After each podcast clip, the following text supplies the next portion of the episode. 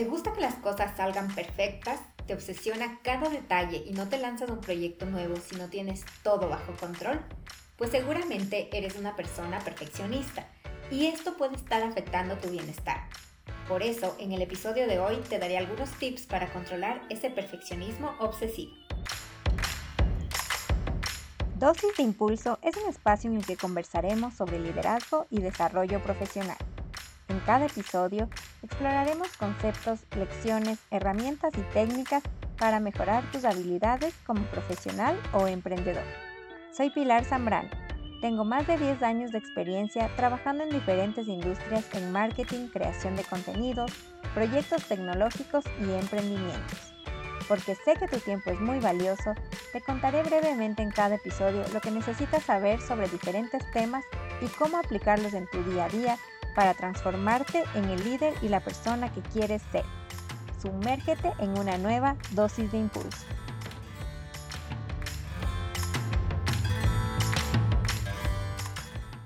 El perfeccionismo se refiere a esta creencia de que todo lo que hacemos debemos hacerlo extraordinariamente bien, sin ninguna falla ni defecto. Quienes sufren de esta condición o rasgo de personalidad son personas muy autoexigentes que buscan siempre llegar a este estado utópico de perfección. Y digo utópico porque, aunque puede parecer algo positivo buscar la perfección, la verdad es que no existe esta perfección absoluta, porque cada cosa que hacemos, por bien que la hagamos, siempre se puede mejorar. Entonces, hay dos efectos muy importantes que provoca el querer ser perfeccionista. Por un lado, nos frustra muchísimo porque nunca alcanzamos esa anhelada excelencia. Nunca nos sentimos conformes con los resultados, es muy difícil que seamos felices porque estamos poniéndonos unos estándares demasiado altos que no podemos alcanzar.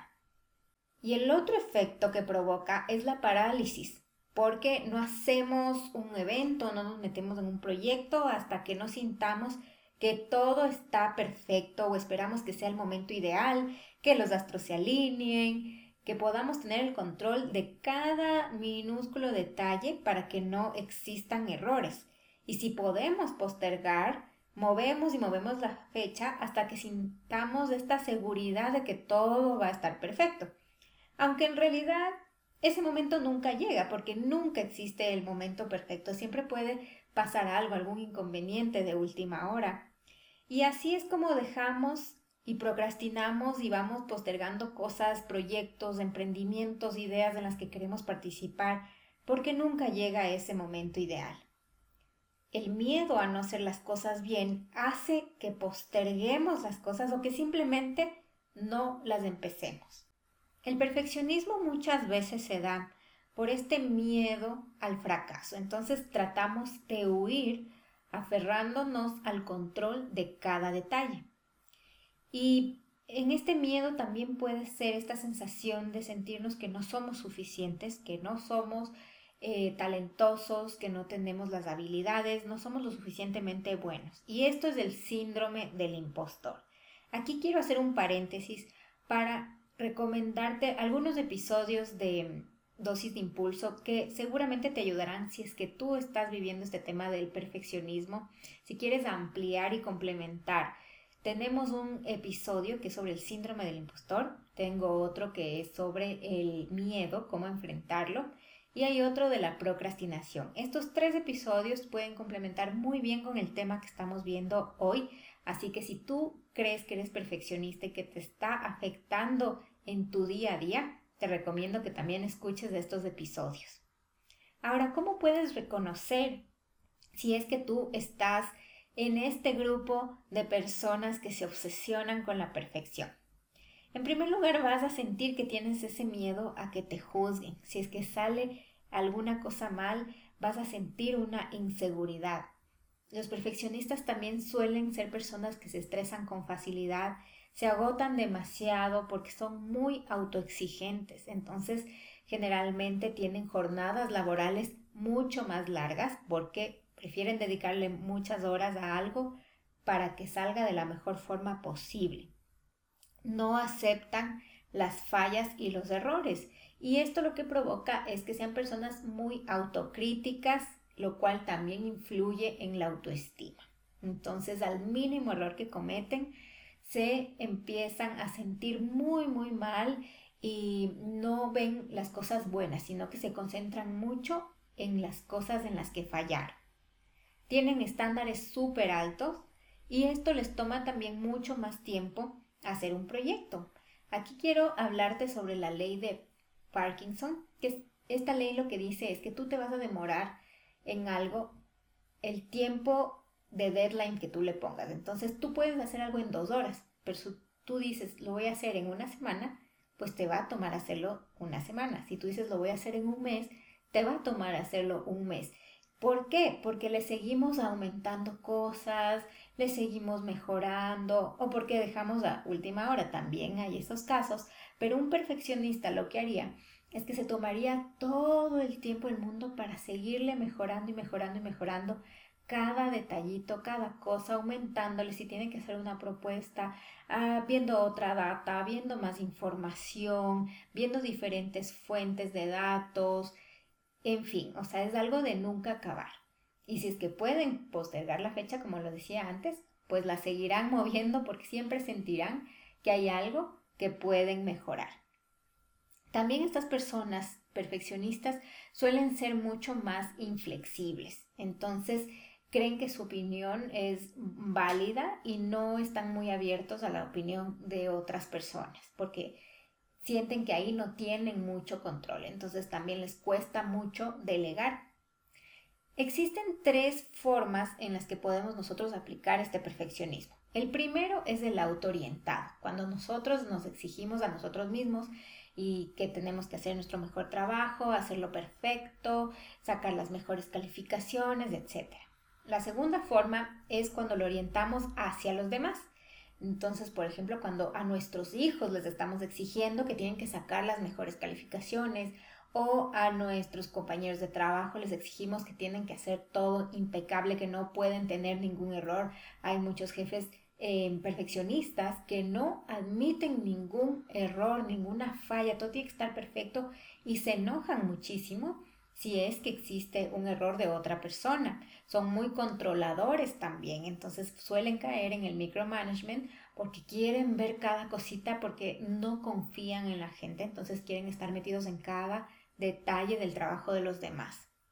Y el tercer tipo es el perfeccionismo socialmente prescrito, que esto se refiere a cuando tú sientes que alguien en específico o que la sociedad como tal te está exigiendo ser perfecta, que te están poniendo expectativas muy altas. Entonces, en el ejemplo de los papás que son perfeccionistas y les exigen a sus hijos, sus hijos pueden sentir esta, eh, este perfeccionismo social, ¿no es cierto? Donde son sus papás, en este caso, los que les están exigiendo cumplir ciertos estándares. Entonces, tal vez ellos no quieren eh, pasarse todo el tiempo estudiando, pero como no quieren decepcionar a sus padres porque saben que les están poniendo unos estándares altísimos y que esperan lo mejor de ellos, pues entonces se van a quedar toda la noche estudiando para tratar de sacar las mejores calificaciones.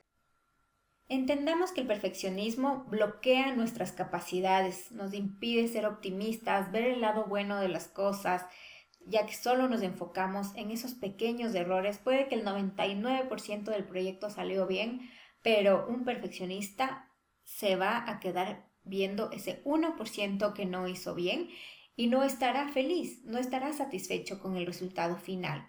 También les impide a los, a los perfeccionistas vivir experiencias nuevas, tener nuevos aprendizajes a través del fracaso. Entonces, ¿qué podemos hacer si ya detectamos que el perfeccionismo puede que nos esté afectando en nuestro día a día? Vamos a hacer estos siete pasos que te voy a, decir. Bueno, más que pasos son consejos, no son pasos porque no, no los tienes que hacer en este orden, pero espero que te sirvan y los puedas poner en práctica. En primer lugar, reconoce lo que sí estás haciendo bien y enfócate en eso. No pienses solamente en lo negativo, en esa pequeña falla que hubo, sino reconoce que también hay muchas cosas que las estás haciendo muy bien y que van a llevar a que todo lo que hagas sea algo exitoso. En segundo lugar, no critiques al resto porque también les estás limitando sus capacidades. En la mayoría de cosas no hay un correcto e incorrecto, solo en las ciencias exactas. Por ejemplo, si estás dando un examen de matemáticas, 5 es 10, no hay donde perderse. Pero si estás escribiendo un ensayo, tal vez tu forma de escribirlo es muy diferente de otra persona y no, no significa que la una sea mejor o peor hay muchos estilos y hay escritores y hay gente que les gusta más un tipo de, de, escritura, de narrativa, a otros les gustará más el otro, pero no significa que solo uno tenga una verdad absoluta. Y en la mayoría de cosas de nuestra vida, en el día a día, se trata más de, de esto, no son verdades absolutas. Entonces tenemos que aprender a respetar la opinión de las otras personas. No te cierres y no pienses que solo tú tienes la razón y que por ende solo tú puedes llegar a este estado, digamos, de, perfección, sino también tienes que confiar en las habilidades y en los talentos de las otras personas con las que trabajas o, en tu misma familia. En tercer eh, lugar, te recomiendo que no escuches las opiniones del resto, no te obsesiones, está bien ok, escuchar qué tienen que decir, pero no te obsesiones por lo mismo que te decía en el comentario número 2, porque la, verdad es que todos tenemos opiniones diferentes, todos tenemos puntos de vista distintos por nuestra cultura, por cómo crecimos, el ambiente, las experiencias en las que, que hemos vivido. Entonces, si alguien te dice, no me gusta cómo estás escribiendo, no te lo tomes personal, porque es una cuestión de gustos. Otra cosa es si te dice, mira, aquí estás cometiendo errores ortográficos. Bueno, la ortografía sí es, es una sola, si va una tilde ahí, pues va una tilde pero si es un tema de estilo o si eres diseñador gráfico y a alguien no le gusta tanto tu estilo, no quiere decir que tú seas malo, no quiere decir que tu trabajo no sea de calidad. Entonces, escucha las opiniones, pero no te obsesiones con eso, no pienses que tú lo estás haciendo mal. Como cuarto punto, haz siempre las cosas lo mejor que puedas, así te equivoques, no pasa nada. Lo importante, y piensa esto, y enfócate en que lo importante es que diste ese paso, es que lo hiciste, tal vez sí puedes seguir mejorando. Y recuerda que cada vez que sigas repitiendo esa acción, esa actividad, vas a ir mejorando. Como dice la frase, la práctica hace el maestro. Nadie, nadie nace siendo un todo, nadie nace siendo experto en absolutamente todo. Entonces, para llegar a una excelencia, Tienes que seguir practicando, pero en ese camino seguramente te vas a equivocar.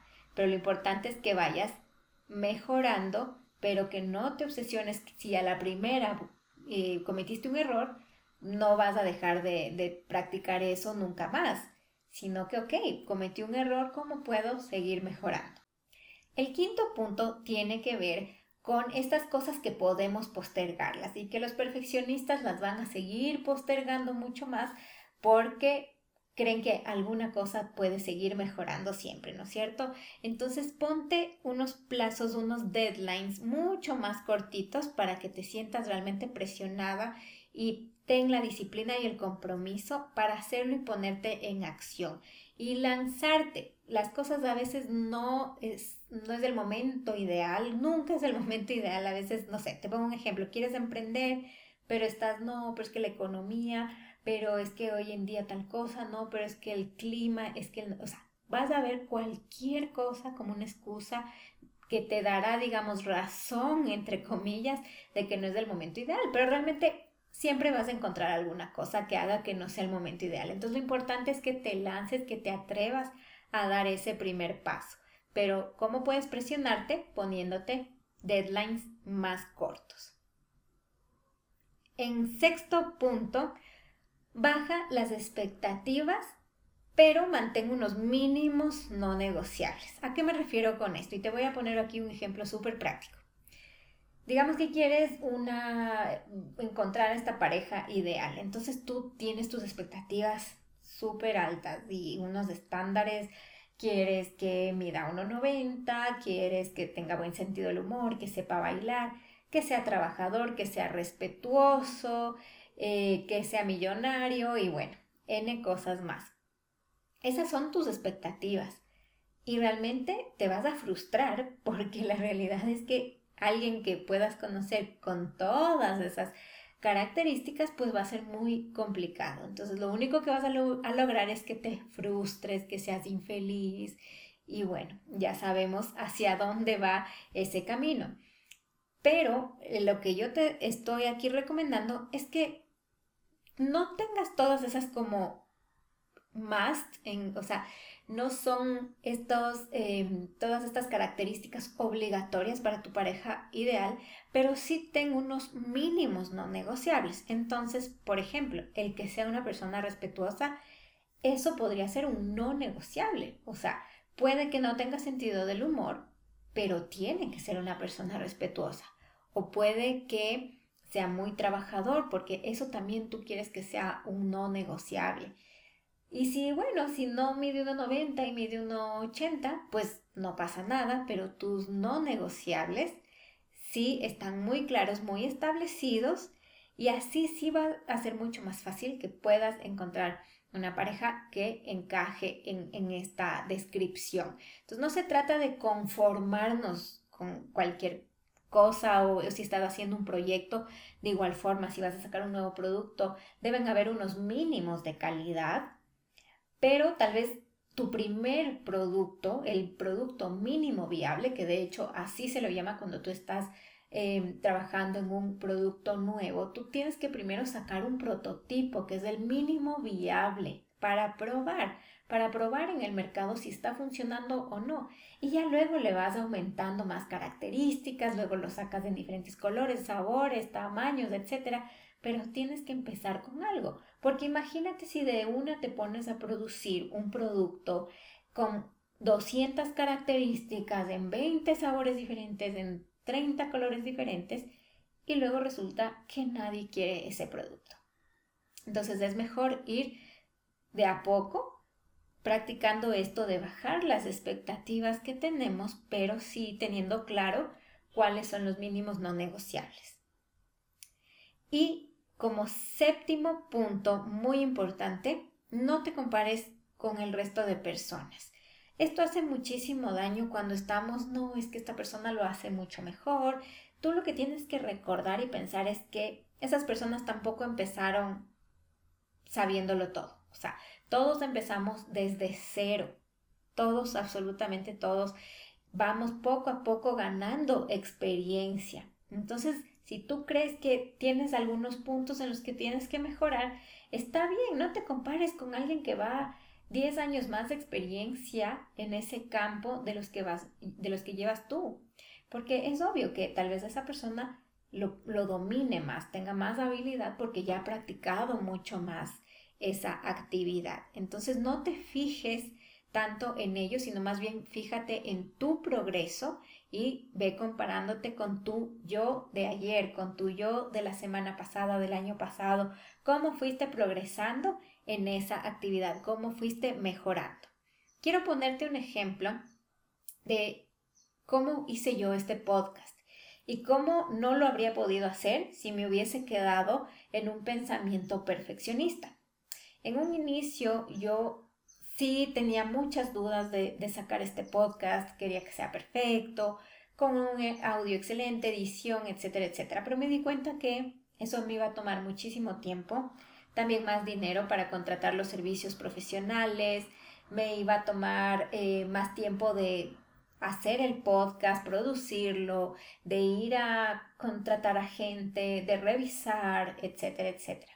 Pero yo era algo que realmente quería hacerlo y lo fui postergando mucho tiempo justamente porque decía, no, es que no es el momento ideal o no tengo todavía las herramientas para que sea de la mejor calidad posible. Hasta que dije, no, o sea, quiero realmente sacarlo, voy a empezar con lo que tengo. Y pues con lo que tengo voy a, ir poco a poco mejorando. Eh, yo no tengo nada de experiencia ni, ni en radio ni en locución absolutamente, pero dije, bueno, o sea, hagámoslo con, lo que tengo y poco a poco voy a ir viendo qué cosas puedo mejorar. Y así es como lo hice.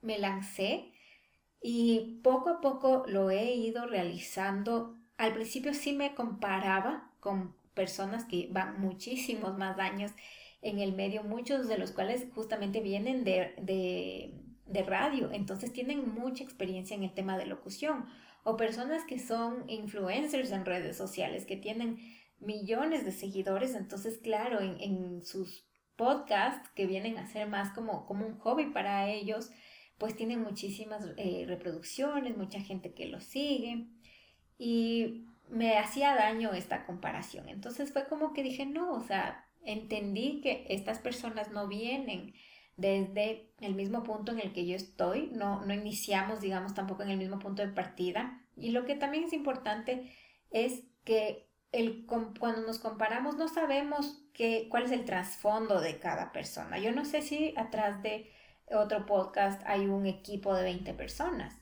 En mi caso, soy solo yo. Yo edito, yo grabo, yo preparo, yo investigo, eh, hago los guiones, todo. Entonces, no puedo compararme con eso. Entonces, simplemente lo que estoy haciendo es yo fijarme en mi podcast, sí tomar los otros más como una inspiración, pero no como una comparación.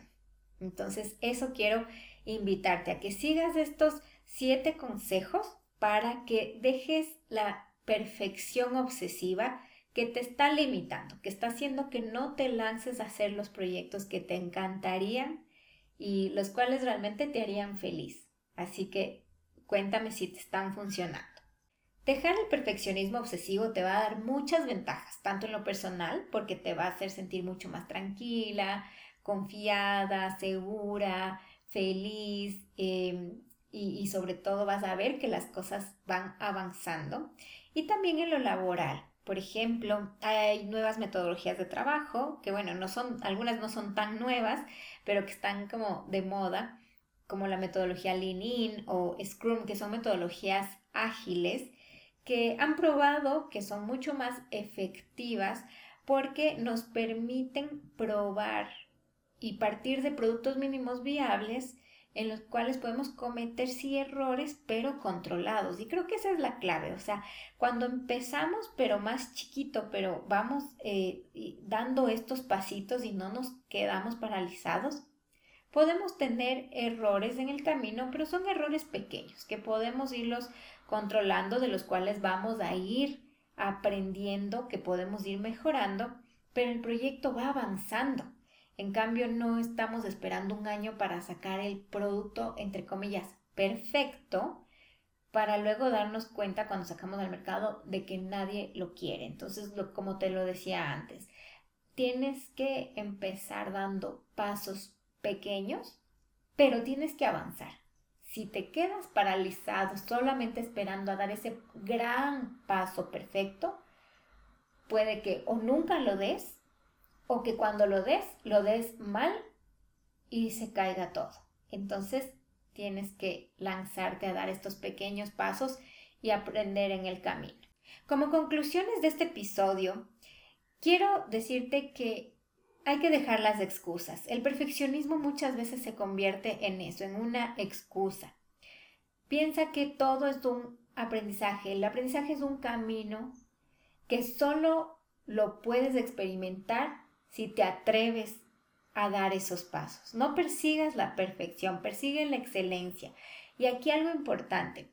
Cuando hablamos, tal vez para algunas personas, perfección y excelencia puedan parecer como que es lo, mismo. Sin embargo, perfección es algo absoluto. O sea, algo no es que puede ser, un, es un poco perfecto. No. O es perfecto o no lo es. En cambio, excelencia nos permite hablar más de un rango, ¿sí? Cuando, por ejemplo, alguien te da una noticia muy buena y tú le dices, son excelentes noticias. O sea, no es que es una noticia perfecta, ¿sí? O sea, no, no me imagino cómo puede ser una noticia perfecta, pero es excelente porque está en un rango muy positivo, es algo muy bueno. Entonces, a veces es cuestión del lenguaje que usamos. Está muy bien perseguir la excelencia, tratar de hacer las cosas de la mejor forma posible. Y eso y no perseguir simplemente el hacer las cosas perfectas porque como no existe esa perfección, pues simplemente nunca estamos persiguiendo una utopía que nunca va a llegar. No se trata de hablar de extremos de bien o mal, sino entrar en un rango de las cosas muy bien hechas que viene a ser esta excelencia. Piensa que el perfeccionismo está destruyendo hoy por hoy tu productividad, no te está dejando avanzar, te está haciendo que te tomes mucho más tiempo en sacar un proyecto del que debería. Y al final, pues el resultado seguramente es muy similar. Así que piensa también en cuáles son los objetivos que quieres lograr y cómo el perfeccionismo te está haciendo ahí un autosabotaje. Y finalmente, esto es un mensaje muy importante que quiero que te lo quedes. No basemos nuestra autoestima en nuestros éxitos, en las notas o calificaciones que estamos sacando en la escuela, en las felicitaciones que estamos recibiendo en el trabajo o nuestros triunfos. Somos mucho más que eso. Somos el camino, no solo somos resultados, somos todo ese camino que hemos recorrido, sí, para llegar a ciertos resultados positivos, pero cada lección, cada caída, cada paso mal dado es una lección muy importante de vida y todo eso es lo que forma nuestra personalidad, lo que nos forma como personas, nuestros valores y todo eso lo tenemos que valorar y siempre tener nuestra autoestima lo más alta posible. Espero que este episodio de hoy te haya gustado. Cuéntame si tú eres perfeccionista, tal vez no en todo, pero en ciertas cosas, porque también pasa eso que a veces somos perfeccionistas solo en algún aspecto de nuestra vida, puede ser en el laboral, en nuestros estudios o con nuestras familias. Entonces me gustaría escucharte, leerte también en comentarios, así que no te olvides de seguirme en Dosis de Impulso en Instagram. También puedes visitar la página web dosisdeimpulso.com y nos vemos en el siguiente episodio.